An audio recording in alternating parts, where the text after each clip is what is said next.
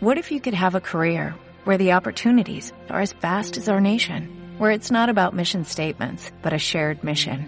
At U.S. Customs and Border Protection, we go beyond to protect more than borders, from ship to shore, air to ground, cities to local communities. CBP agents and officers are keeping people safe. Join U.S. Customs and Border Protection and go beyond for something far greater than yourself. Learn more at cbp.gov/careers.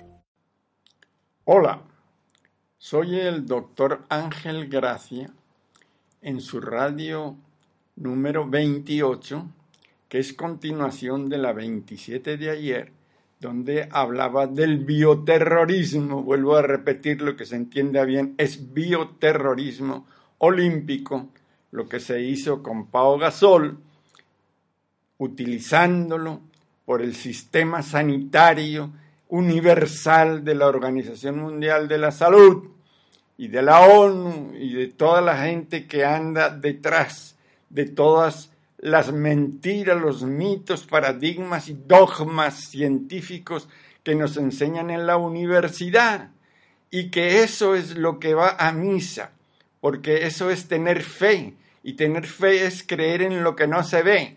Entonces te cuentan, te meten rollos en la universidad y tú te los crees todos, porque esos señores que están hablando ahí son catedráticos, son profesores de universidad, son la rehostia. Eso es lo que uno entiende y lo que ellos digan va a misa.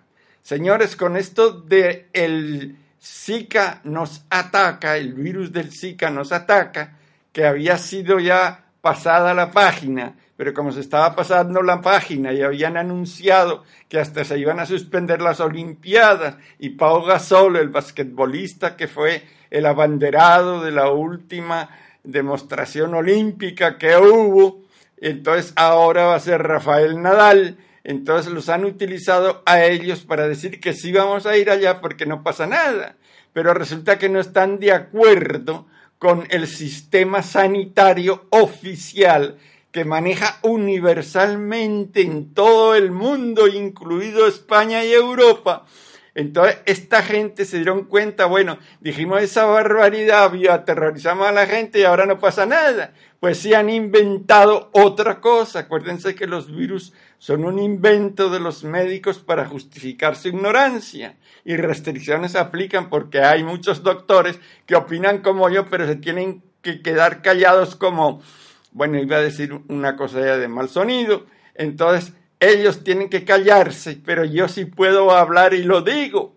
¿Cómo es posible que hoy salgan en una emisora en catalán los jerarcas de este hospital famosísimo en Barcelona, el Valle de Obrón, y un presidente ahí de tres médicos que había, que se llama Joaquín, Joaquín no sé qué, no importa, porque verdaderamente lo que tendría que hacer este Joaquín es verdaderamente irse a su casa, como dicen de los políticos. Váyase a su casa y no aterrorice a la gente diciendo que han descubierto por primera vez en Europa y por supuesto en España que un niño ha nacido con todos los problemas que anunciaron que le puede pasar a un niño.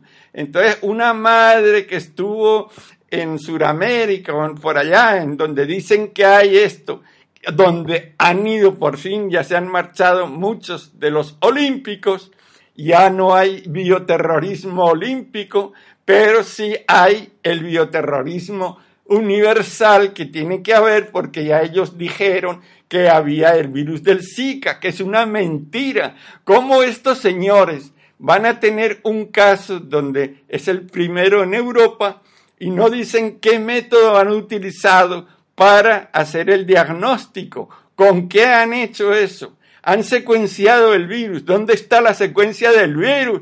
Esa es mi pregunta. Ojalá que lo estuviera delante para ver qué me decían. ¿Cómo van a estar hablando y atemorizando y aterrorizando a la gente por un caso que lo más probable es, y ahí me tiro de cabeza, es por desnutrición, que hay esos fenómenos que suceden, todo lo que el hambre trae, todo lo que llevan a Sudamérica para venderles y hacer negocios con fármacos que todos son venenosos, que todos son tóxicos, no hay uno que no lo sea. Y si no, leanse las advertencias. Dígame lo que hicieron las barbaridades con el virus del SIDA que dicen ellos que es un virus que todavía no lo han secuenciado, que dijeron que en un mes, en 1984, el 23 de abril, este señor Robert Gallo, un bandido al que condecoró el Principito de Asturias, aunque le mandamos la suficiente información para que no lo hiciera, porque eso es una barbaridad, que sea Felipe II o sexto o noveno, me da igual, se le avisó de que estaban haciendo una barbaridad, y entonces luego reciben al otro, que es Luc Montagnier, al que le dieron premio Nobel, y ese señor en The House of Numbers, o House of Numbers, que está escrito ahí en el, en el Facebook nuestro, se echa para atrás. Se echa para atrás de la barbaridad que hizo. Ah, pero mientras está ganando los royalties. ¿Qué hicieron con Magic Johnson, que era otro basquetbolista, que lo utilizaron para vender el AZT? Y resulta que él no lo tomaba. Y que ahora está además predicando que se hagan un test en su casa para que la gente se bioaterrorice, se auto, ya lo dije ayer, se auto inmole, pero lo dijeron de otra forma Carlos Andrés Pérez, autosuicidarse. Recuerdo esa palabra que dijo él.